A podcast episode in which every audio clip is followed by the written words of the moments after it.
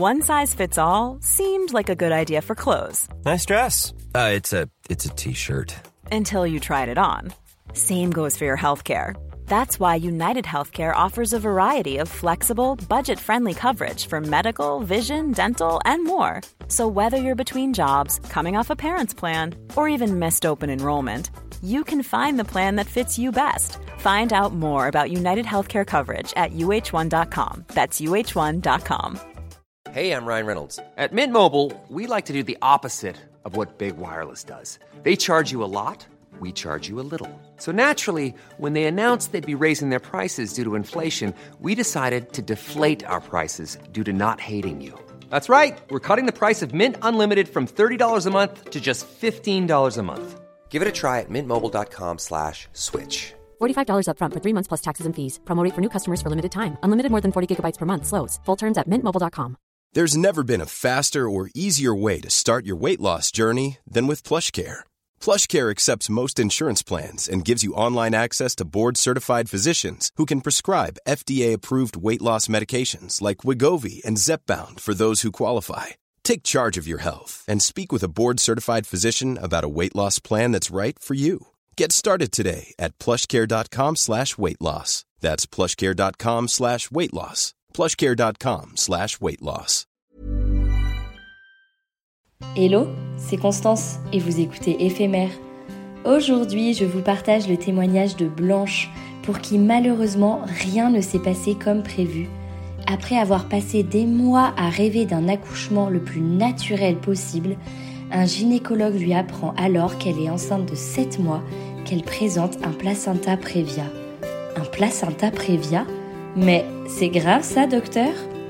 Oui, ça l'est malheureusement c'est un mal positionnement du placenta qui vient se mettre sur le col de l'utérus, fermant la possibilité de tout accouchement par voie basse. Blanche tombe des nues. Elle vient à peine de rentrer dans son huitième mois de grossesse et doit passer le prochain mois totalement alitée. Mais encore une fois, c'est la douche froide. Le soir même, Blanche fait une hémorragie et est amenée en urgence à l'hôpital. Elle panique et sent la vie de son bébé en danger. Blanche vous raconte ici, non sans émotion, le parcours d'une maman qui a dû accepter cette maternité bien différente que celle qu'elle avait rêvée. Je vous laisse découvrir son histoire. Salut Blanche, je suis vraiment ravie de te recevoir euh, aujourd'hui dans mon podcast éphémère. Merci beaucoup euh, pour l'épisode euh, d'aujourd'hui et ton témoignage et ton histoire que tu vas nous raconter. Merci beaucoup Constance, je suis ravie aussi. Est-ce que du coup tu peux te présenter s'il te plaît, euh, Blanche, la Blanche d'aujourd'hui et la Blanche que tu étais jeune adolescente? Alors la Blanche d'aujourd'hui, donc elle a 25 ans. Euh, elle est maman d'un petit garçon de 2 ans qui s'appelle Henri. Euh, elle fait des études de chant lyrique au conservatoire depuis quelques années maintenant, en vue de passer des diplômes et puis de pouvoir se, professionnaliser. Et puis j'écris aussi des romans historiques pour la jeunesse. Super, hyper intéressant. Et puis pour la blanche adolescente, alors euh, la blanche adolescente, c'était une, euh, une jeune fille euh, rêveuse, dans les nuages, très sanguine aussi, très vive, énergique, qui avait des grands idéaux de vie et qui se faisait pas mal de plans sur la comète. Et quelle était ta vision de la maternité euh, à cette époque? À cette époque, euh, je voyais la maternité comme, euh, comme un accomplissement, comme un rêve à, comme un rêve à atteindre, à, réaliser. Ok. C'était vraiment un rêve. Ouais, c'était un rêve. Donc pour toi, c'était un, non-sujet. Tu voulais absolument être maman plus tard. Oui. Ouais. Ouais, ouais c'était même pas. je me posais pas de questions. C'était une évidence, quoi. Ok, d'accord, une évidence. Trop bien.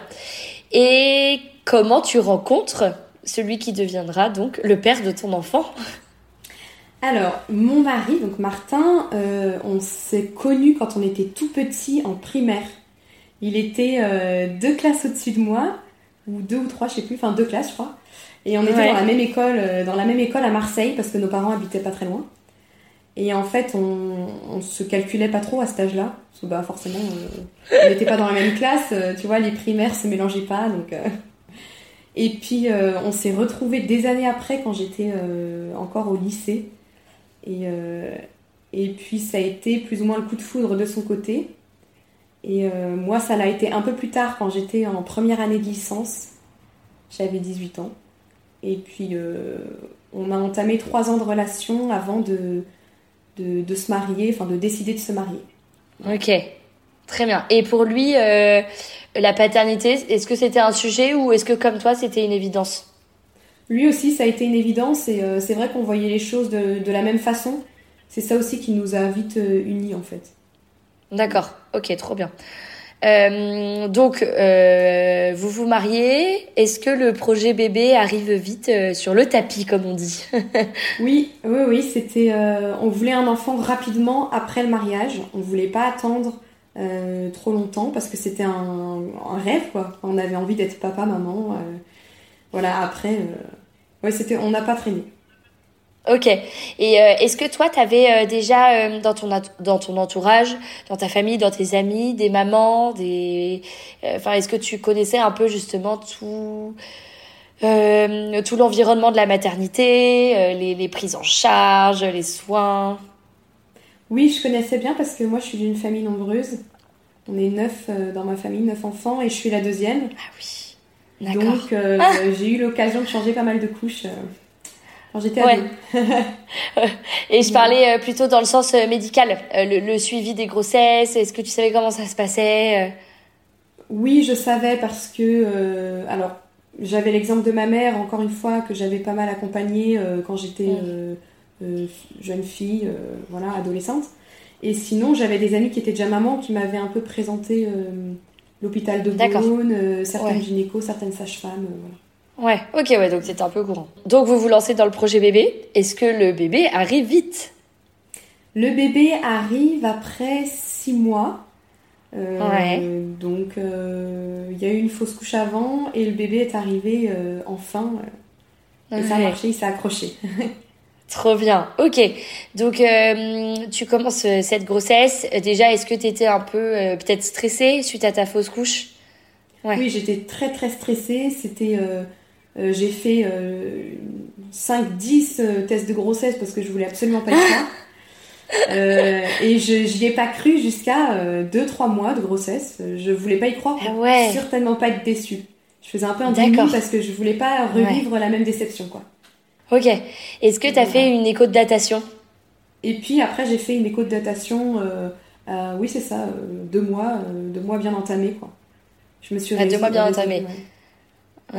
Et est-ce que à ce moment-là, ils ont vu du coup le sujet de notre épisode, ton placenta Pas du tout. En fait, ils l'ont vu très très tard. Euh, la grossesse a super bien commencé. Euh, tout tout roulait, c'était nickel. Il y avait rien qui laissait présager un placenta prévia. Alors que normalement, ça se détecte assez tôt en plus. Donc. Euh, bah oui, c'est pour ça. Ouais. Là, on m'a rien dit. Okay. C'était normal. Et du coup, à quel moment ils ont détecté le placenta prévia? Ils l'ont détecté seulement au, au, septième mois. Donc, euh, au septième mois et ouais. Ah ouais, c'est super tard. D'accord. Donc même l'écho du T2, mmh. ils ont même il pas est... vu. Et non, et le gynéco était surpris. Il m'a demandé, mais euh, c'était normal, il était normal votre placenta euh, au cinquième mois et tout ça. Et il n'y avait rien de noté sur l'échographie, quoi. Ok, donc euh, ils... Et ils avaient noté quelque chose au niveau du placenta sur l'échographie ou vraiment euh, rien, euh, personne avait au pris le temps de mois, Au cinquième mois, ils avaient, enfin, je sais pas ils ont pris le temps de regarder, mais ils ont rien détecté d'anormal.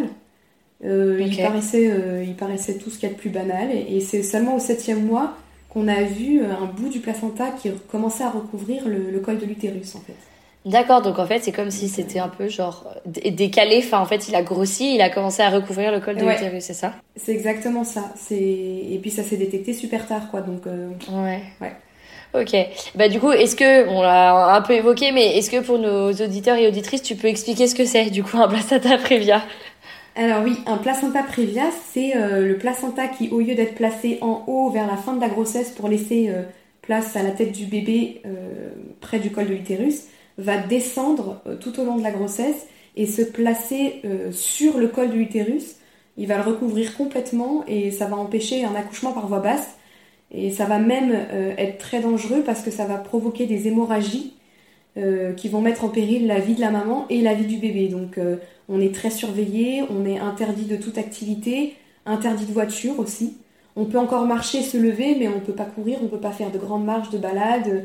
On est à la maison et on fait pas d'efforts. Sinon, hémorragie. C'est fou parce que on n'en entend pas beaucoup parler. Enfin, personnellement, euh, j'en avais pas du tout entendu parler.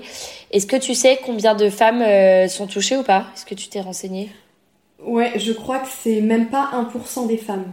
Ah oui, donc c'est quand même très très rare. Extrêmement rare, ouais. Et il n'y a aucune cause qui a été euh, déterminée. D'accord, ok, donc pas de cause. Ok. C'est vraiment donc là, du hasard. Ouais. Donc là, on t'annonce, du coup, c'est l'écho du troisième trimestre, c'est ça? Ouais. Ouais. Donc là, on t'annonce malheureusement que tu as un placenta prévia. Qu'est-ce qu'on te, du coup, qu'est-ce qu'on te dit?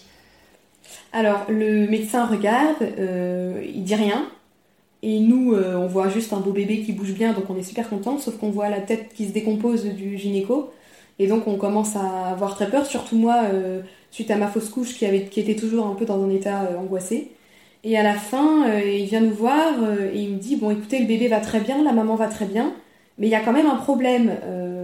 votre, votre placenta recolle, recouvre votre col de l'utérus. Et donc, euh, nous, il, dit ça doucement et nous, on demande c'est grave, euh, qu'est-ce qui va se passer Oui, toi, tu savais pas du tout, enfin, euh, tu connaissais pas. Je connaissais pas le placenta prévia, donc il m'explique et il me dit bah oui, c'est grave. Vous deviez partir quelque part et en fait, on devait partir en vacances en Bretagne, on avait 4 heures de route, voire plus. Et donc là, vacances annulées, tout annulé, il me dit bon, la moindre goutte de sang, le moindre truc, vous rappliquez à l'hôpital, on va vous programmer une césarienne. Euh, vous allez accoucher tel jour, euh, vous prenez rendez-vous avec l'anesthésiste, enfin on programme tout mon accouchement pour le huitième mois, donc euh, dans un mois quoi. Ah oui, parce que c'est ça, il te laisse pas du tout aller jusqu'au bout. Aucun risque de, que l'accouchement se déclenche normalement. Ok. Aucun risque, ouais. Et toi, comment tu le reçois? Est-ce que tu avais des projets pour ton accouchement? Est-ce que tu avais fait un projet de naissance? Ouais, bah j'avais des projets d'un accouchement, pas forcément physiologique, mais le plus naturel possible. Euh, avec une péridurale très soft, euh, euh, un allaitement par la suite très naturel jusqu'à un an si possible. Enfin vraiment l'accouchement dont on rêve toutes quand on est jeune maman et qu'on n'a jamais accouché quoi. ok, donc là j'imagine que c'était un peu la douche froide. La douche froide, surtout que je fais du chant lyrique et quand chant lyrique, une césarienne c'est très compliqué pour récupérer la voix après vu qu'on respire par le bas du ventre. Euh, après, il faut tout récupérer. Donc, c'est pour moi une, promesse de carrière qui s'effaçait un peu et ça m'a fait très très peur. Donc, en fait, euh, j'ai été prise de panique. J'ai fait une crise de panique dans la voiture euh, en retournant à la maison. Quoi. Ouais, tu m'étonnes. qui s'effondre. quoi. Mm. Ouais. Ok, donc beaucoup d'informations d'un coup. voilà, exactement. D'accord, donc là on dit que tu peux. Donc plus quasi... t'es quasiment alité en fait, c'est ça? Quasi, ouais. Quasiment, ouais. T'es quasiment alité. T'es à, au début de ton septième mois ou t'es à la fin de ton septième mois? À la fin du septième mois et euh, euh je, j'entame tout juste mon huitième mois là. Ok, donc là il te faut vraiment un mois à tenir, c'est ça? Ouais. Euh, un mois avant l'accouchement. En fait. Trois semaines. Trois semaines. Ok. Trois semaines à tenir. D'accord. Euh, et du coup, comment ça se passe ces, ces trois semaines là Est-ce que tu as réussi à les tenir? Eh ben, pas du tout. En fait, euh, ça fait, euh, j'ai fait une hémorragie avant les trois semaines. Donc, le soir même, en rentrant à la maison, donc j'étais à la fin du septième mois, je rentre à la maison, j'étais en larmes et mon mari, pour me consoler, me dit on va au resto. Donc je m'habille pour le resto, je me maquille, je me fais toute belle, talons, machin, et j'attache un petit nœud que j'avais sur mes espadrilles et en fait, je me baisse, et au moment où je me baisse, je sens un liquide chaud qui coule. Et je me dis, euh, je me suis quand même pas fait pipi dessus, c'est pas possible.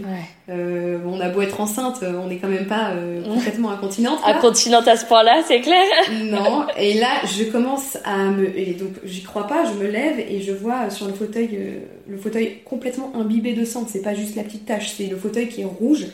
Et ça coulait à flot comme si j'avais ouvert un robinet et en fait, j'avais senti un petit déchirement à l'intérieur, tout près de mon col, dans l'effet de mon col de l'utérus.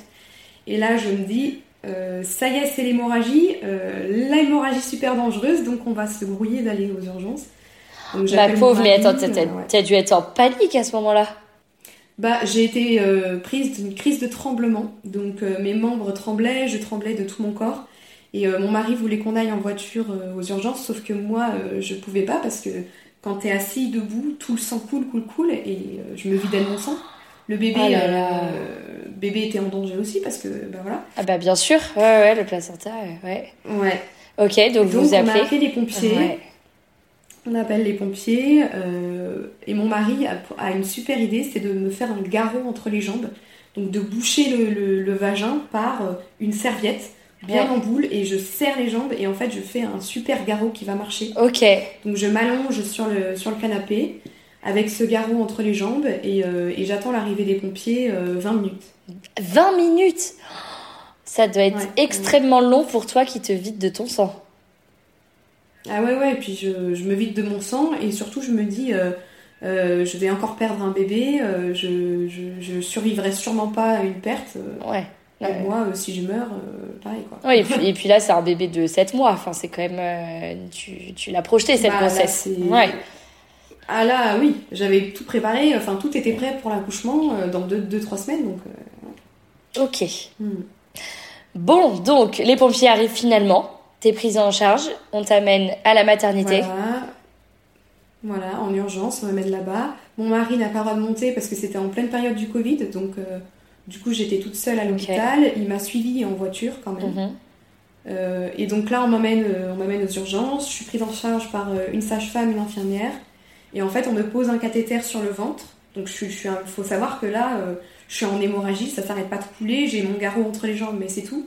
Mais mon, ma robe était séchée de sang collé à mes jambes. J'étais rouge de partout. Ma pauvre Ah, c'était la scène de crime. Ouais. C'était euh, traumatisant même à voir. C'était, euh, c'était flippant pour un accouchement. euh, Ouais. C'est un drôle d'accueil. Donc là, on me met le cathéter sur le ventre euh, et le cathéter marchait plus. Donc j'entends, on n'entend plus le cœur du bébé. C'est pas le cathéter qu'on te met sur le ventre, c'est le monito, non? Oui, n'importe quoi. Monito. ouais. Oui, c'est ça. Je me disais cathéter. détecter, euh, Oui, c'est ça, les battements du ouais, cœur du bébé. euh, voilà. Ouais. Voilà, pour voir si- s'il a du mal, s'il en- enfin, s'il va bien, quoi.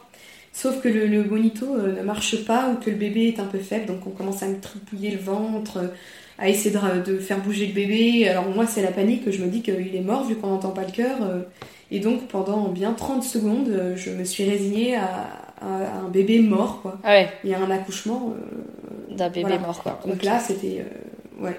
Ouais. Donc là, euh, là, je suis rentrée dans un état second. euh, Il n'y avait plus personne, quoi. Ok. Et donc, finalement, qu'est-ce qu'ils décident? Est-ce qu'ils arrivent à capter le cœur du bébé ou est-ce qu'ils se disent euh, césarienne d'urgence immédiatement? Euh, on capte un petit peu, mais on, on recapte des battements, mais en fait on dit césarienne d'urgence. Dans tous les cas, vu que je continue à saigner, on pouvait pas attendre. Ouais. Donc on m'amène au bloc en urgence. euh, L'anesthésiste arrive, me fait euh, le piqûre pour endormir, euh, l'arrache anesthésie. Donc là, on me pique cette fois parce qu'on trouve pas d'espace, donc enfin c'est un peu le calvaire. Ah, ma que, pauvre, bah, quelle horreur Ah là terrible. énorme, enfin voilà. Ouais. Et on m'endort tout le bas, et puis euh, donc on commence la césarienne, donc on sent rien, hein, c'est très bizarre une césarienne. On a un drap devant le, le visage, et puis en bas on sent juste qu'on vous, qu'on vous triture le ventre. Donc euh, vous poussez pas, vous n'avez pas de contraction, c'est pas. Moi je l'ai vécu comme un, un non-accouchement, enfin on n'a pas du tout l'impression d'accoucher quoi. Donc ils me sortent le bébé euh, par les ventouses en plus parce qu'ils voulaient pas sortir, donc voilà. Euh, Le bébé est emmené, il pleure pas, donc on l'emmène, euh, il pleure pas, il crie pas, il y a un problème, donc on l'emmène vite ailleurs. Ok. On, on lui fait 2-3 soins, il se met à pleurer, on me le ramène, et là je peux le voir 5 secondes, on le met près de ma tête pendant 5 secondes, et passé ces 5 secondes, euh, on, le reprend tout de suite, on le met en néonat. En fait, euh, on dit qu'il a des problèmes de respiration, qu'il qu'il peut pas respirer tout seul, euh, que sa vie est encore un petit peu euh, menacée, donc euh, tout de suite on Ouais. lui pose un masque à oxygène, et là, et là je suis Oui, parce que là, il est. Ouais, il est en grande prématurité, là, ton, ton bébé. Alors non, c'est pas grande prématurité, c'est vraiment petite, toute petite prématurité. En fait, il a seulement 5 semaines d'avance, donc c'est pas énorme. D'accord. Mais, euh, mais c'est plus l'accouchement violent. Donc euh, la- l'hémorragie et la violence de l'accouchement Ah ouais, C'est euh, ça. qui fait Ok. que euh, il peut pas respirer quoi. Ok, parce que oui, euh, le fait que tu. que ton En fait, c'est ton placenta euh, qui s'est déchiré, c'est ça? Et donc, en fait, le bébé n'avait plus du tout d'oxygène et de nutriments, parce qu'on n'oublie pas que dans le ventre, évidemment, le bébé ne respire pas par le nez, mais par le placenta. Et en fait, du coup, il n'avait plus, euh, plus d'oxygène pour respirer, c'est ça euh, Ouais, Exactement. Par le placenta. Ok. Voilà. Donc, euh, donc ça a été un peu la panique à bord et en fait on m'a expliqué, donc on m'a emmené en salle de réveil, On m'a expliqué que mon hémorragie était toujours présente et que ça devenait dangereux. Qu'on allait me transférer au CHU de Dijon, parce que jusque-là j'étais à l'hôpital de Beaune, qui est un petit hôpital. Et ils n'avaient pas les moyens nécessaires pour me surveiller, surveiller mon hémorragie. D'accord. Et mon bébé étant un, ne respirant vraiment pas du tout tout seul, euh, devant être intubé. Pareil, on le transfère au CHU de Dijon, euh, au service réanimation. Ok, donc vous êtes transféré le, jour même? Voilà, par le, par le SAMU, euh, de voyage en fait, de voyage pompier, puis SAMU, pour, être, pour aller à Dijon. Et ton mari à ce moment-là, il, il, il est avec qui? Alors mon mari a pu rentrer et pendant ce temps-là, il est à côté de, il est avec mon fils il fait, il fait tout ce qu'une mère doit faire, euh, il fait tout ce que j'aurais dû faire avec mon fils, euh, donc le pot à pot. Euh, il essaye d'être présent le plus possible. Mm. D'accord, donc toi, tu es toute seule dans ton camion du SAMU là. Mm. Qu'est-ce que tu penses à ce moment-là? À, quoi tu, à quoi tu penses? Eh ben, à ce moment-là, j'essaye de garder mon calme et de pas paniquer. Euh, je me dis que finalement, dans mon malheur, j'ai eu de la chance parce que mon bébé est en vie. Euh, je croyais il y a pas longtemps qu'il était mort, donc j'ai un peu de mal à être triste. Donc je suis plutôt bah, contente euh, d'avoir accouché. Je me dis c'est quand même l'événement du siècle, j'ai mis au monde un enfant. Et en fait, je pense le plus possible à quelque chose de joyeux, même si au fond de moi, je suis dégoûtée parce que mon mari n'est pas là, je n'ai pas mon fils et je suis toute seule dans un camion. je me sens pas bien, je viens de me réveiller, donc voilà, c'est. Est-ce que tu te rends compte que, es... que toi, ton état est grave? Pas du tout. En fait, euh, euh, on me rassure très vite en me disant que c'est très facilement pris en charge. Parce qu'ils avaient, ils ont tout de suite euh, pris l'hémorragie à la fin très, très rapidement et donc je suis transfusée dans le camion de SAMU. D'accord, ok. Voilà, donc pour être sûr et certain, ils m'ont directement transfusée avant même que j'arrive au CHU. D'accord. Hmm. Ok, donc tu arrives au CHU, qu'est-ce qui se passe là-bas? Là-bas, on me met dans une salle euh, de surveillance, donc euh, je suis dans une salle toute seule, étendue, euh, je suis à moitié à poil avec un drap sur moi. J'ai froid, j'ai faim, j'ai pas mangé, j'ai pas dîné, puisqu'on devait aller au resto. J'ai pas bu non plus depuis la, toute l'après-midi, donc en fait, je, suis vraiment très très très mal parce que toute la nuit passe, je vais être comme ça pendant 5 heures. sous surveillance et sans mon enfant alors que voilà et en fait il y a une sage-femme euh, qui vient m'appuyer sur le ventre. Alors ça j'en parle, c'est un peu une violence, euh, je pense que c'est... Alors elle fait ça pour que j'ai des tranchées en fait, euh, les fameuses tranchées que mon utérus se contracte. Mmh. En fait oui c'est ça, ils appuient sur ça se contracte. Parce qu'après une mmh. césarienne, l'utérus se contracte pas forcément automatiquement. Et donc toutes les heures, la sage-femme m'appuie avec son poing jusqu'à jusqu'à rentrer mon ventre vers la colonne, mais très très très très violemment et je vais en garder une ceinture, euh, toute une ceinture de bleu pendant euh, plus d'un mois. Mais quelle euh, horreur La cicatrice, puis elle faisait ça sur la cicatrice qui commençait à se réveiller. Oh là là Sans faire attention au point qui venait tout juste d'être fait, enfin c'était vraiment horrible. Et je, demandais à boire tout le temps. J'ai demandé à boire, j'ai demandé si je pouvais manger. Et en fait, ils étaient tellement débordés, malheureusement, que je leur en veux pas du tout. Mais le problème, c'est que j'étais complètement laissée seule, personne s'occupait de moi. Ok pendant 5 heures. Euh. Ouais. Tu sais si euh, le fait d'appuyer sur ton ventre là, c'est vraiment conseillé ou pas euh, pour, pour faire en sorte que l'utérus se contracte? Alors j'avais lu des, pas mal d'articles qui disaient que c'était pas du tout autorisé normalement, que c'était un peu considéré comme une violence gynécologique. Et ça se faisait beaucoup à une certaine époque de, de faire contracter l'utérus en enfonçant son poing. Ouais. mais c'est vrai que maintenant, on peut, normalement, on peut refuser. Sauf que bon, moi, je savais pas du tout. En plus, je venais de me réveiller. Euh, ouais, t'étais un peu dans les vapes. tellement. Euh, ouais. Ouais, et puis je me, je me, sentais très très mal, quoi. J'étais seule, j'avais froid. Enfin, vraiment, c'était. On est un peu seul, livré à soi-même, mm. quoi. Ouais, bien sûr. Et puis t'étais un peu en état de choc. Enfin, j'imagine que cette arrivée euh, en bombe était pas, oui, oui. pas facile, quoi. Mm. Ouais. Oui, c'était un peu, c'était un peu un accouchement traumatisant, quoi. On va dire. Ouais, carrément. Carrément. Mm. Ok, donc euh, on t'appuie sur le ventre. Est-ce que tu as eu d'autres euh, prises en charge médicales, gestes médicaux euh, sur toi? Non, après j'ai été, j'ai été transférée donc, dans une chambre, une chambre au CHU. Et en fait mon fils était trois étages en dessous, mm. donc le lendemain matin il était 10h. je demande à aller voir mon fils qui est branché de partout en, réanimation.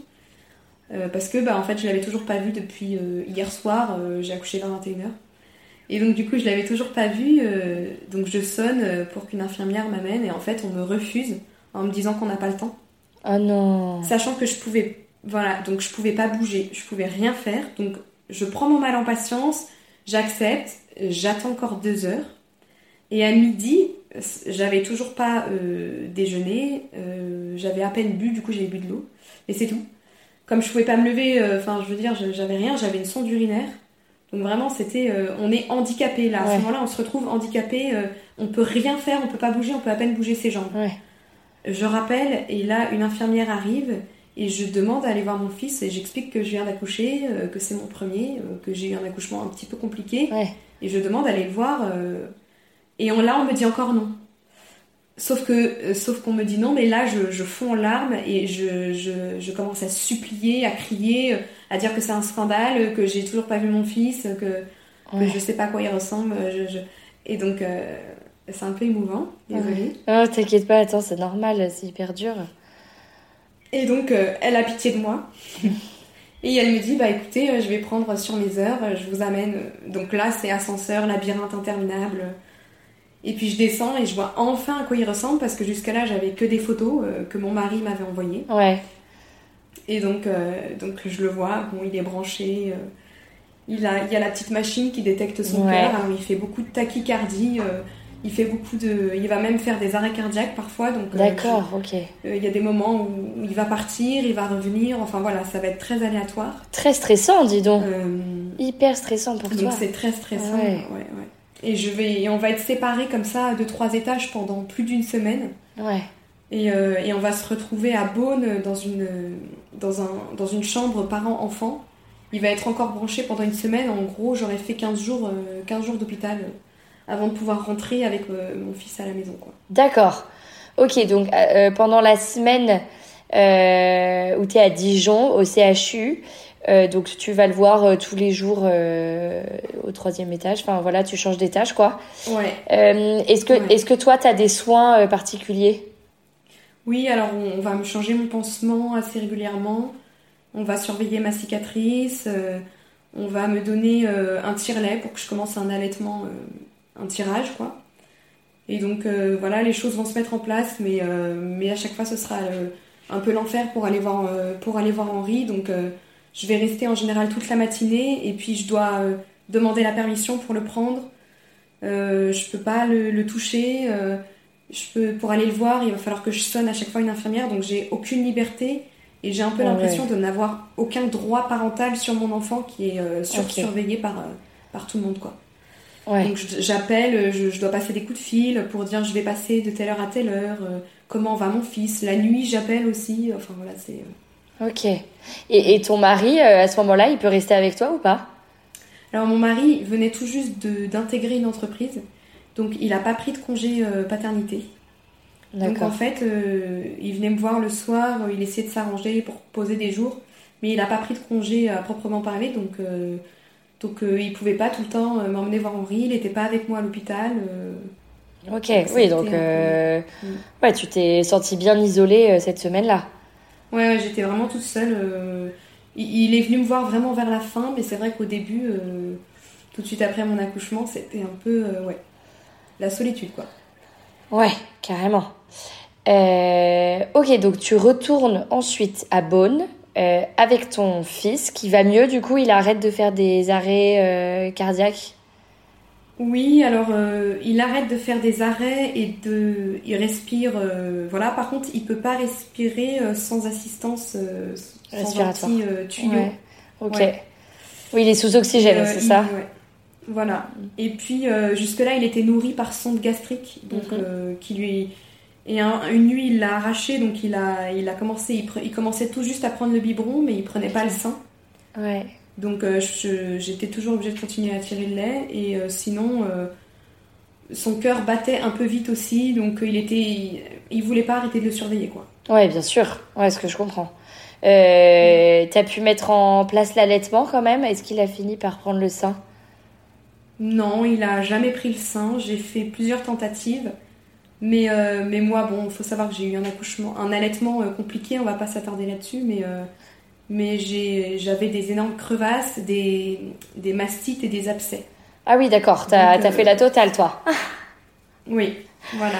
Ah mais ma pauvre, rien ne se passait comme prévu. Un accouchement où rien ne se passait comme prévu, un allaitement, rien ne se passe comme prévu. Voilà. Ah oui, c'était un peu l'enfer. Euh, pendant deux mois, ça a été le, calvaire, quoi. Ouais, t'as eu une entrée euh, fracassante euh, dans la maternité. Voilà. Ok. Donc, qu'est-ce qu'on te dit à toi au niveau de ton hémorragie? Est-ce qu'on te dit qu'il faut le surveiller? Est-ce qu'on te dit que tout est rentré dans l'ordre? Qu'est-ce qu'on qu'est-ce qu'on t'en dit? Alors, on me dit que c'est bon, que c'est fini, euh, que les tranchées se sont bien faites. Euh, après, bon, comme j'allais, euh, il y a, enfin, j'ai plus de retour de cycle pour l'instant. Ouais, bien sûr. Tout est rentré dans l'ordre, je saigne plus, donc donc je, je, suis plus sous surveillance. Par contre, je vais avoir des complications avec ma cicatrice de césarienne. D'accord. Qui va se, se réouvrir parce qu'en fait, quand je suis rentrée à la maison, j'ai tout de suite voulu bouger parce que j'en pouvais plus d'être alitée, d'être ci, ça. Donc je suis tout de suite partie faire des balades avec mon bébé dans le landau. Mm. Euh, et en fait, j'ai trop marché, donc ma cicatrice euh, s'est réouverte à un côté, sur un côté. Aïe aïe aïe. Et ça s'est infecté, euh, ouais. Et ça s'est un petit peu infecté, un peu beaucoup même. Et donc j'ai dû consulter plusieurs fois. on a failli me refaire des points de suture. Ok. Et donc j'ai été prise en charge. Et puis finalement, on, on m'a simplement recollé avec des strips euh, et, donc là, ça a été encore des nouveaux soins, des pansements. Euh, donc la cicatrice, en fait, a mis un peu de temps. Et j'ai un côté qui est un peu plus, un peu plus mal soigné que, que le reste. Ok, mais c'est fou parce que tu es quand même resté euh, deux semaines à l'hôpital et la cicatrice a pas, c'est pas bien cicatrisé. Et non, en fait, ça s'était, ça s'est réouvert. Alors en superficie, pas en profondeur, pas l'utérus, hein, ni les muscles, mm. simplement oui, la, peau. voilà qui s'était réouverte et en fait ça s'était quand même bien infecté. Donc euh, j'ai essayé des pansements, j'ai été mal conseillée par une pharmacienne donc euh, ça s'est encore plus infecté. Et donc c'était très douloureux. Et j'ai commencé à prendre des antibiotiques, beaucoup d'antibiotiques, une crème cicatrisante. Et là euh, j'ai été un peu prise en charge plus sérieusement et, et ça a duré encore un mois. Donc, et puis après il y a eu tous les problèmes d'allaitement qui se sont enchaînés avec l'opération du sein et tout ça. Donc. Mais t'as dû détester être maman non Avec tout ça euh, non, en fait, euh, c'était assez traumatisant. Évidemment, on, rentre dans une spirale infernale. On croit que, que ça peut pas être pire et en fait, on tombe toujours plus bas. Mais euh, ma priorité, c'était de passer le plus de temps possible avec mon, enfant, de surtout pas lui faire sentir que je souffrais. Et de surtout pas laisser trop de personnes s'en occuper à ma place parce que bah, c'est vrai que je pouvais pas bouger la plupart du temps, j'étais au lit. Mm. Euh, comme j'étais en fiévrée, j'avais 42 fièvres, euh, je pouvais pas faire de mouvement à cause de toutes mes cicatrices. Donc euh, pendant longtemps, je pouvais quasiment pas m'en occuper. Et en fait, je, faisais super attention de l'avoir toujours à côté de moi, avec moi, qui sent toujours ma présence. Et c'était vraiment, je me concentrais sur ça pour, pour survivre, entre guillemets. quoi. Ok. D'accord. Je, je n'ose imaginer, c'est fou comme un accouchement peut très bien se passer comme euh, finir en cata avec des surinfections d'infections, c'est terrible. Ouais, Ok, donc euh, tu rentres chez toi. Tu n'as plus de problème concernant ton utérus qui est revenu à peu près à sa taille normale. Voilà. Ta cicatrice de césarienne est enfin à peu près soignée, c'est ça? Mm-hmm. Ok.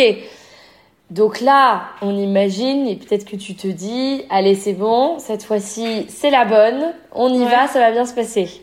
Voilà. Bah, c'est ce que je me dis. Je me dis cette fois-ci, euh, ça va aller mieux. Je peux pas tomber plus bas. Euh, voilà. Donc je tente euh, de mettre bébé au sein plusieurs fois. Et en fait, donc je faisais de l'hyperlactation. Je faisais plus d'un, je tirais plus d'un litre par jour. J'étais obligée de congeler mon lait. Non, incroyable. J'ai fait des dons de lait aussi à l'hôpital. J'ai congelé mon lait. Euh, et en fait, euh, j'avais tellement trop de lait, et ça c'est dû au tir, à, au tir allaitement, qui provoque une surstimulation. D'accord. Euh, que j'ai commencé à faire une mastite, et donc la mastite, ça a été une catastrophe parce que elle, elle a été laissée comme ça.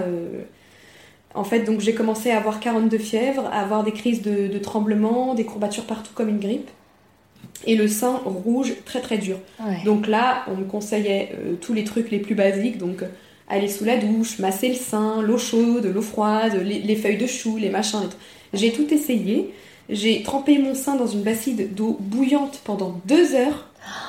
Et à la fin, la douleur était tellement insoutenable et ma fièvre était tellement dangereuse parce que je commençais presque à, à délirer. Ouais. Je, je- je me roulais par terre de douleur. J'étais par terre, recroquevillée sur moi-même, à, à hurler de douleur. Oh ma pauvre. Euh, là, mon mari, euh, voilà, mon mari, il a dit, euh, ça suffit. Il a tapé sur la table, il a dit, maintenant ça suffit.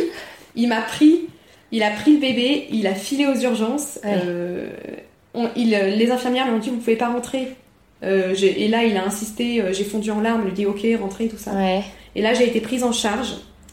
Et en fait, donc on m'a dit, mais vous faites une mastite, madame Je fais, bah oui, je suis au courant. donc, on m'a donné des antibiotiques que j'ai pris euh, très soigneusement pour euh, désinfecter, en fait, pour que fluidifier le lait avec de l'aspirine et tout ça. Ok. Et en fait, comme j'étais une poissarde, euh, j'ai fait une allergie aux antibiotiques. Non mais c'est non mais c'est fou. Tu n'as pas de chance. Voilà. Non, euh, je crois qu'il y a un moment donné, euh, ouais. Donc du coup, j'ai fait une allergie aux antibiotiques et je suis retournée aux urgences parce que j'ai fait donc une fièvre de cheval et Ouais. j'avais des plaques violettes sur tout le corps. Donc euh, j'avais le visage violet, vraiment violet, c'était pas rouge, c'était violet. Et donc j'ai été reprise en charge et là on m'a dit que j'avais fait une allergie, que donc ça n'avait pas du tout marché, que ma, mastite s'était empirée, qu'on pouvait plus rien faire et que c'était devenu un abcès Oh là qui s'était isolé, euh, qui s'était isolé dans une cavité. Quelle horreur. Donc, euh, donc on m'a dit de prendre rendez-vous pour une ponction aspiration. Donc là, on vous enfonce une aiguille grande comme ça dans le sein, à vif, on vous endort pas, hein. Et, euh, et on vous fait et on vous aspire euh, le lait qui a stagné avec le pu parce que c'est un mélange de lait stagné et de pu. Donc je prends rendez-vous. euh, on me demande si, si je veux un patch pour endormir la surface de la peau. Je dis oui, c'est toujours ça de gagner. C'est clair. Bon, à mon avis, ça marche pas tellement. Non, ça marche pas du tout vu que en fait c'est l'intérieur qui douille. Bah oui, c'est ça. donc ils arrivent, donc ils commencent à m'enfoncer l'aiguille, donc dans la peau comme ça à vif. En fait, je, je souffre tellement que je fais une, un arrêt de respiration et que je fous une baigne, enfin je donne un gros coup de poing à la sage-femme qui m'enfonçait l'aiguille. Ah là, mais tu donc- m'étonnes. Mais tu m'étonnes. Voilà. Quelle horreur. Donc là, euh, pour me mettre hors d'état de nuire, ils me mettent un masque avec du gaz hilarant. Ouais. Je Sauf vois que le gaz bien. hilarant, euh, ça me met hors d'état de nuire, euh, c'est-à-dire que physiquement je peux pas bouger, mais j'ai toujours aussi mal. Donc euh, je souffrais toujours autant, mais sans pouvoir rien faire, donc c'était encore pire. Donc là, euh, pareil, je, je tremblais, euh, ils étaient obligés de me tenir, donc je tremblais sur ma table. Ils aspiraient et en fait, euh, ça passait pas parce qu'il y avait des caillots, tout ça. Donc ça a servi à rien. Et, donc on m'a renvoyé chez moi. On m'a fait une perfusion d'antibiotiques auxquels je n'étais pas allergique. Donc là, on m'a donné d'autres antibiotiques pour vérifier. Et, et on m'a dit, bah, si ça marche pas, vous revenez aux urgences. Mais Carrément, on me donne rendez-vous aux urgences. Ok, mais attends, euh, l'abcès là, et du coup, il l'avait pas du tout traité. Il était pas drainé vu que ils ont pas réussi. Et Ils il pensait qu'avec les, ok, il pensait qu'avec les antibiotiques, ça allait quand même partir euh, de lui-même? Alors, moi, je pense qu'ils osaient pas me dire que j'allais passer par l'opération du sein. D'accord. Et euh, ils, ils osaient pas me le dire parce qu'ils me disent euh, la solution de dernier recours, c'est l'opération du sein. Sauf que moi, on me disait opération du sein, je croyais peut-être presque qu'on allait me l'amputer, quoi. Ouais, Donc, bah euh, ouais, je- tu m'étonnes. C'était hors de question de su- subir une autre opération. euh, Donc, euh, je suis rentrée chez moi avec les, les antibiotiques. Enfin, j'avais le bras violet, bleu de perfusion, tellement on m'avait on m'avait enfoncé d'aiguilles dans le bras aussi. Donc, je rentre à la maison, euh, traumatisée. Je fais des cauchemars euh, toute la nuit parce que bah, j'ai tellement eu mal que une- cette douleur euh, me travaille toute la nuit. Et donc, le lendemain, l'abcès est tellement douloureux que je peux pas m'habiller. Donc, je peux pas mettre de tissu sur euh, ma peau. Et donc, je vais à l'hôpital avec un, un t-shirt ample de mon mari, comme ça, que je tiens à deux mains pour, euh, pour pas que ça touche ma peau. Et euh, donc là, euh, on regarde, et en fait, l'abcès commençait à se fistuler, à transpercer la peau. Et, euh, et en fait, euh, ils m'ont gardé d'urgence parce que euh, je risquais une septicémie. Ah là là là là. Donc, Quel euh, enfer. Et donc, euh, moi, je souffrais tellement que je. je je, enfin, je, je- j'étais crispée tout le temps, je, je hurlais, enfin c'était une douleur intenable, c'était comme une brûlure euh, au, au deuxième ou troisième degré, je crois. Donc euh, Ouais. c'est la peau était craquelée de comme une brûlure, quoi. Ouais, ouais. plus à rien. Et, et donc du coup, à ce moment-là, ils me mettent de la morphine pour que je puisse attendre l'opération. Ouais. et donc là, l'opération, je, je, suis dans, la, dans le hall d'attente et je, je, me déshabille parce que je supporte plus le contact, même le frôlement du tissu, c'est insoutenable comme douleur. Donc je me déshabille euh, sans aucun état d'âme, je m'en fiche complètement, j'ai plus de pudeur, à ce moment-là, euh, on n'est plus soi-même. L'anesthésiste arrive et me recouvre avec le tissu. Oh ma pauvre dame, euh, je sais pas quoi, vous avez pas d'intimité. Je fais ah y a aucun problème, c'est vraiment, vous inquiétez pas. C'était fait exprès. voilà. Et donc là, bon, je passe au bloc. Hein, on m'endort complètement, je passe au bloc. Euh, ils font attention de pas pas m'injecter un gaz dans les cordes vocales parce que je leur ai dit que j'étais chanteuse. Le petit soin mignon. Et puis euh, donc je me réveille, je suis sous morphine, mais euh, même sous morphine, je douille énormément. Et en fait, donc ils me laissent la plaie ouverte pour que le pus s'évacue. Ils vont me la, laisser, laisser pendant trois semaines. Et ils me mettent, ils m'enfoncent, ils me roulent une mèche de gaz à l'intérieur de la plaie pour que la plaie ne cicatrise pas en fait, c'est fait exprès pour pas que ça cicatrise, que ça reste à vif et que le, Ouais, que le pus s'écoule, ouais. Sauf que moi, pendant ce temps-là, j'avais pas pu arrêter mon allaitement et j'étais en hyperlactation. Ce qui fait qu'en fait, tout mon lait s'écoulait par la plaie, au lieu de s'écouler par Ah, mais... Mais non Voilà. la vision d'horreur, un peu, non? Euh, Ouais, c'était une horreur. Donc tout mon lait s'écoulait par la mèche. Euh, j'avais en permanence une serviette sur moi. Donc j'étais allongée sur mon lit toute la journée avec une serviette. Et la serviette, elle en ressortait mouillée. On pouvait l'essorer. Il y avait du lait qui coulait. Quoi. On pouvait l'essorer la serviette. Ah Au bout de deux heures. Euh, C'est fou. Donc, euh, et en fait, je devais. En fait, on m'a obligée à, à, stopper mon allaitement. Euh, parce que je pouvais pas tirer avec la plaie, parce que la plaie s'ouvrait à chaque fois que je tirais en fait, donc c'était pas possible. Ah bah oui, ah bah tu m'étonnes. Donc, et avec les antibiotiques qu'ils t'avaient donné, de toute façon, c'était pas, c'était pas définitif l'arrêt de l'allaitement? Si, j'étais sous morphine, enfin j'avais euh, énormément de Ah bah oui, là c'est pas possible. Ouais. Et donc euh, on m'a dit, euh, mais si vous voulez, vous pouvez continuer à tirer l'autre sein, et puis comme ça vous pourrez reprendre l'allaitement après les traitements. Ouais. sauf que moi c'était juste hors de question. ah, tu m'étonnes Je voulais pas faire un autre abcès, donc, donc j'ai, dit l'allaitement c'est pas pour moi, c'est fini, tu oublies. En fait, heureusement j'avais congelé mon lait. Donc j'ai ah arrêté mon allaitement, euh, j'étais à deux mois après l'accouchement, et Henri a été allaité jusqu'à trois mois et demi, parce que j'avais mon lait dans le congélo. Non mais c'est... Voilà. T'as quand même réussi à sauvegarder un mois et demi d'allaitement pour un nourrisson, c'est hallucinant. ouais, ouais, parce que je tirais, euh, je tirais 300 millilitres par sein euh, plusieurs fois par jour. Ouais, c'est ouf, c'est ouf. non mais alors pour le coup, euh, les, les, mamans euh, qui ont des bébés prématurés euh, te, te remercient pour le don de lait aussi au lactarium. Franchement, c'est top. Ouais, c'est ah bah moins sympa pour toi avec ton histoire, mais. mais Puis mon lait, mon lait était très incroyable. C'était un peu de la crème fraîche et, et c'est pour ça que ça bouchait les canaux. Il était tellement gras. D'accord. Henri a pris du poids comme ça en flèche. Mais il était extrêmement gras, ça laissait des particules de gras sur les biberons, sur le côté, enfin c'était... Non mais c'est fou Mais quel dommage euh, euh, que... que que, que tu eu cet abcès. Enfin, c'est fou d'avoir euh, ah. un lait si, si, consistant ah et si... Bah, la sage-femme m'a dit, c'est la première fois que, je vois une, ouais, que je vois une femme qui arrête à cause d'un lait qui est trop riche. Bah ouais, c'est fou. Voilà. Ils t'ont, ils t'ont expliqué, c'était juste parce que le lait était trop riche que ça a créé une mastite, en abcès, ou c'est que ça n'a pas été pris bien en charge la première mastite et qu'après En fait, euh, c'est simple. À chaque fois que j'avais des sages-femmes spécialisées en allaitement qui venaient voir mon sein, elles, se cachaient, euh, elles se cachaient la bouche tellement ça les dégoûtait parce que j'avais le bout de sein qui se décapsulait. Euh, à cause de l'humidité constante, les crevasses cicatrisaient pas parce que c'était tel temps, ça coulait tout le temps. Le sein coulait, je pouvais tirer deux heures sans que ce soit, enfin, sans que mon sein soit mou. Donc euh, le bout commençait vraiment à ramollir et en fait la peau s'arrachait. Donc c'était comme si j'étais écorchée vive et donc mon lait était rose de sang parfois. Ah ouais, euh, d'accord, ok. Donc euh, ça faisait très très mal évidemment, mon sein. Et les sages-femmes, en voyant mon sein, étaient tellement dégoûtées qu'elles me disaient Mais là, vous pouvez pas le mettre au sein, votre bébé. Vous pouvez pas. Bah ouais, tu m'étonnes.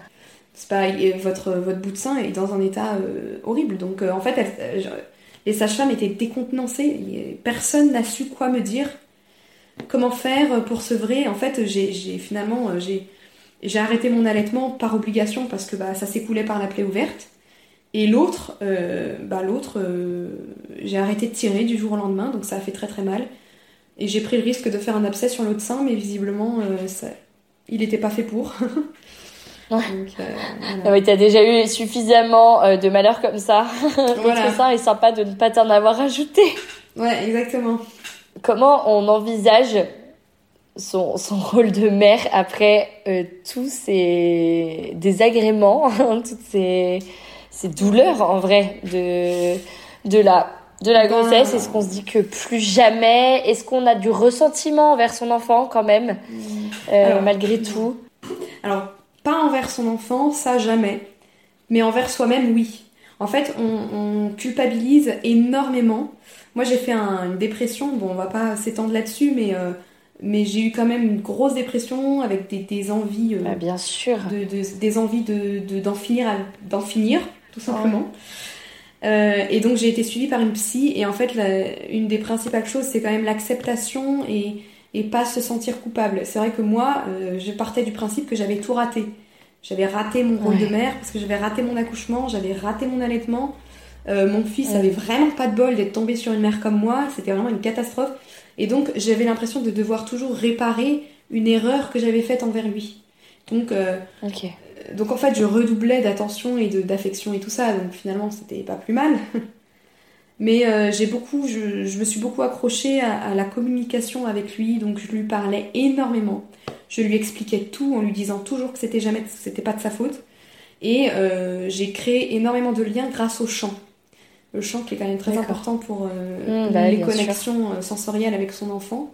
Et euh, ça, a ça a bien marché parce qu'il a aucune séquelle et aucun manque voilà, de développement, il se développe normalement. Enfin, voilà. Ah non, mais ça, ça ne, c'est même pas une question, ça ne m'étonne pas du tout. Mais, euh, mais c'est vrai que euh, bah, tu peux, euh, c'est humain, tu cherches, bah, du coup d'ailleurs tu l'as trouvé en toi-même, tu cherches quelqu'un à blâmer pour ce, qui, ce qui se passe du coup chez toi. Et donc toi, tu t'es blâmé toi mais il y a des mères qui blâment leur enfant, d'autres leur conjoint. Enfin, tu vois, ça peut mm. être. Euh, on cherche toujours euh, euh, quelqu'un à qui dire c'est de ta faute ce qui m'arrive, quoi. Mm, mm, ok, donc toi, tu t'es auto-blâmé. Ouais, tu t'en voulais à ce corps qui, qui t'avait lâché en fait. J'en voulais beaucoup à mon corps. je me méprisais beaucoup. J'avais une très mauvaise vision de moi-même. Et surtout, j'avais l'impression de ne pas avoir accouché, d'avoir sauté une étape. Et ça, ça, dure encore. Euh, parfois, j'ai l'impression d'avoir sauté, d'avoir loupé une étape. de ne pas avoir accouché, en fait, d'avoir juste eu des problèmes de santé. ouais. Donc, ouais, euh, tu m'étonnes. Ouais, non, mais oui, il y a de quoi. Hein il y a de quoi se dire ça, ma pauvre. Ouais. Donc, euh, à la fin, je me souviens que j'allais voir le pédiatre pour, pour vérifier si Henri allait bien. Et le pédiatre me regardait et me dit Mais votre enfant, il va très bien, c'est vous qui allez pas, madame. il me disait ça très gentiment, hein. Il me disait, mais vous savez, il faut que vous alliez voir quelqu'un parce que c'est vous qui n'allez pas du tout là. J'étais comme ça, enfin, je, complètement en déprime. Ok, donc tu as eu. Euh, ça, c'est chouette. Tu n'empêche que tu as été hyper lucide parce que du coup, tu as fait un suivi euh, psychologique, c'est ça? Ouais, j'ai fait un hmm. suivi psychologique euh, en profondeur. Moi, je trouve que la maternité fait ressortir énormément de choses aussi. Donc, en fait, ça, ça, purge beaucoup. Et, et, donc, déjà, la maternité, c'est c'est pas un traumatisme, mais c'est euh, quelque chose qui secoue très profondément euh, dans ses tripes, quoi. Et, ça, fait, ça peut faire ressurgir euh, beaucoup de choses en soi. Mais en plus, quand ça s'est mal passé, ça fait double, double chose à gérer, je trouve. Et donc là, j'ai eu un suivi que j'ai toujours. et donc en fait, on, se recentre un peu sur toute sa vie en, entier, quoi. Parce que la maternité, c'est l'histoire d'une vie, en fait. Hein, tout qui ressort d'un coup. Donc voilà. Comment tu envisages la suite de ta, de ta maternité? Est-ce que après Henri, tu t'es dit euh, plus jamais ça? Est-ce que tu t'es dit ça, puis maintenant ça va mieux? Ou est-ce que là, tu es toujours hyper euh, traumatisée de ce qui s'est passé? Oui, alors après, euh, je me suis pas dit jamais ça, plus jamais ça. Enfin, je me suis dit plus jamais ça dans cette circonstance-là. Enfin, plus jamais de césarienne, plus jamais de mastite, plus jamais ça. Tu m'étonnes donc, euh, en fait, de toute façon, après une césarienne, il est recommandé d'attendre deux ans au minimum. Donc, euh, je me suis dit, je vais me laisser le temps de me remettre, en fait. C'est surtout ça. Je me suis dit, je vais me laisser le temps de, mm. de, digérer. Je veux pas dire jamais. Je veux, faut jamais dire jamais, on dit. Et puis moi, euh, la maternité, c'était aussi une histoire d'amour quand même. j'ai un fils, enfin un enfant très facile qui a fait ses nuits très rapidement à deux mois. Euh, il, joue tout seul. Enfin, il y avait que du positif avec lui dans notre échange ensemble. Il y avait que du positif. C'était juste des problèmes de santé. Et donc, euh, il y avait, et puis il y a tellement d'amour. Ça rend tellement heureux l'amour que, en fait, euh, j'avais envie de revivre ça et bien, en fait. Donc c'est un peu. Prochaine fois, je revis ça comme j'avais envie de le vivre. Et ouais. Par contre, l'allaitement, euh, là, je me dis plus jamais. Ça, par contre, clairement, euh, parce que ça m'a trop pourri. Euh, en fait, ça m'a gâché mes premiers mois avec Henri. Pour moi, l'allaitement, ça doit, au contraire, ça doit sublimer la relation avec son enfant, mais. Bah, bien sûr. On a beau dire les anticorps et tout, si ça te pourrit tout, il vaut mieux pas essayer, quoi. Non, c'est sûr. Donc là, en plus, c'est une fois que tu as eu un abcès. Vaut mieux une maman en bonne santé euh, que, en effet, ayant un abcès à l'hôpital. oui, non, ça, c'est évident. Là, j'avoue, pour ça. Euh, ok. Mm. Et tu parlais, justement, ça m'intéresse, euh, de ta récupération au niveau de la respiration euh, abdominale, etc. pour le chant. Est-ce que tu peux nous en toucher deux mots? Au cas où il y a des mamans bah, qui chantent, qui ont eu des césariennes Ça peut être hyper intéressant. Ouais. Alors, bah, c'est une récupération qui est géniale parce que c'est une récupération qui permet de récupérer ses abdos en profondeur et, et, son périnée comme il était avant l'accouchement malgré la césarienne, mais en plus euh, qui permet de récupérer sa ligne. Bon, ça c'est pour les mamans intéressées, mais moi ça m'a énormément aidé. En fait, on, souvent on se trompe en croyant qu'il faut reprendre un sport violent, se mettre à courir, à faire du vélo, aller à la salle, alors que pas du tout. En fait, ce que j'ai fait, c'est simplement euh, des respirations, ce qu'on appelle la respiration hypopressive. Donc on, on inspire par le ventre, on expire par la bouche en contractant son ventre, on stoppe sa respiration, et là, on fait ce qu'on appelle le stomach vacuum. On rentre son ventre à l'intérieur euh, en bloquant sa respiration. Et on attend le plus longtemps possible. Et en fait, en attendant comme ça le ventre rentrer vers la colonne et en, stoppant sa respiration, on va faire travailler les abdos profonds. Et c'est les abdos qui, qui, maintiennent le ventre, en fait, qui maintiennent toute la structure du ventre plat, justement. Et, euh, et en faisant ça, on va contracter le périnée en même temps. Ah, super, et, en plus, ça fait rééducation du périnée, c'est génial, ça, trois en un. on fait tout. Voilà, et en fait, on fait ça en gainage, on fait ça debout en faisant des mouvements de hanche, par exemple, pour gainer sur les côtés. On fait ça en, levant les jambes, on fait ça allongé. Ça va aussi masser les intestins parce qu'après, on a des problèmes aussi de digestion après une césarienne, des de la constipation et tout. Et en faisant ça, ça va masser les intestins et ça va permettre d'avoir une, digestion optimale et, et donc ça va faire circuler tous euh, les aliments. Euh, enfin, c'est génial. Trop bien. Ok. Euh, voilà. Donc on, on inspire par le nez, on expire par la bouche, on stoppe la respiration, on rentre le ventre jusqu'à la colonne vertébrale. Et on reste comme ça euh, aussi longtemps que possible, quoi, 2-3 secondes Le plus longtemps possible. Euh, moi, je, je restais euh, vers la fin. Au début, j'ai commencé par 5 secondes et j'ai fini par 20 secondes. Ah, c'est énorme Et là, c'est là qu'on voit que c'est... D'accord Ah ouais, ok. Et on fait ça en gainage, par exemple, sur les mains. Et en fait, il faut surtout pas, juste un petit conseil, mais il faut surtout pas faire du gainage en laissant son ventre pendre sans rentrer le ventre. Parce que comme les abdos ont été écartés par la, la grossesse, euh, ça va faire une pointe et ça va garder les, abdos dans cette position-là. Et du coup, ils vont pas se refermer. D'accord. Donc il faut pas les remuscler comme ça. Il faut pas les remuscler en faisant des abdos. Il faut surtout pas faire d'abdos, euh, lever de jambes ou lever de buste. Il, faut, il faut commencer par cet exercice de respiration. Parce que c'est ça qui va faire que les abdos vont se resserrer. Ok, hyper intéressant. Les grands droits euh, se resserreront comme ça. D'accord. Et du coup, tu as pu reprendre tes cours de chant, etc. tu as pu retrouver ton coffre que tu avais avant? Ouais.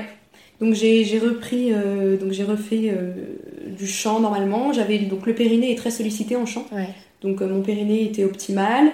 Et petit à petit, alors on, on perd l'habitude de la sensation du bas du ventre avec une césarienne. Mhm. Parce que bah, comme ça a été quand même anesthésié, qu'il y a la cicatrice qui enlève un peu de sensation, le plus dur c'est de retrouver une connexion à son corps très bas. Connexion très basse.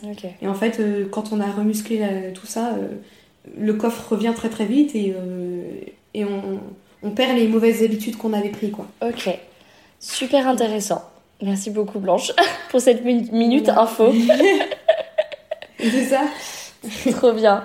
Eh ben écoute, je te remercie beaucoup euh, pour ton témoignage. Euh, J'espère vraiment que ça va mieux aujourd'hui, que que tout ce traumatisme est bon évidemment toujours un peu présent, mais au moins que tu as que tu as réussi à tourner la page petit à petit. Euh, et j'espère, mais vraiment, mais tellement pour toi, que le deuxième accouchement se passe le plus naturellement, le plus physiologiquement possible. On va brûler Ouais, les j'espère cierges. Aussi. Ouais, ouais, ouais, je crois, ouais. J'espère aussi, et puis j'y crois, il faut garder l'espoir. hein. L'espoir fait vivre. Exactement. Euh, je te remercie beaucoup, Blanche. Je t'embrasse. Eh ben, je t'en prie, je t'embrasse aussi. C'est ainsi que s'achève le témoignage de Blanche. J'espère que cette histoire vous aura autant plu qu'à moi. Si c'est le cas, n'hésitez pas à laisser 5 étoiles et un commentaire sous ce podcast. N'hésitez pas à m'envoyer votre propre histoire à éphémère.podcast.gmail.com. Vous pouvez également me retrouver sur Instagram sous le nom d'éphémère. Et on se retrouve bien sûr dans deux semaines pour un nouvel épisode.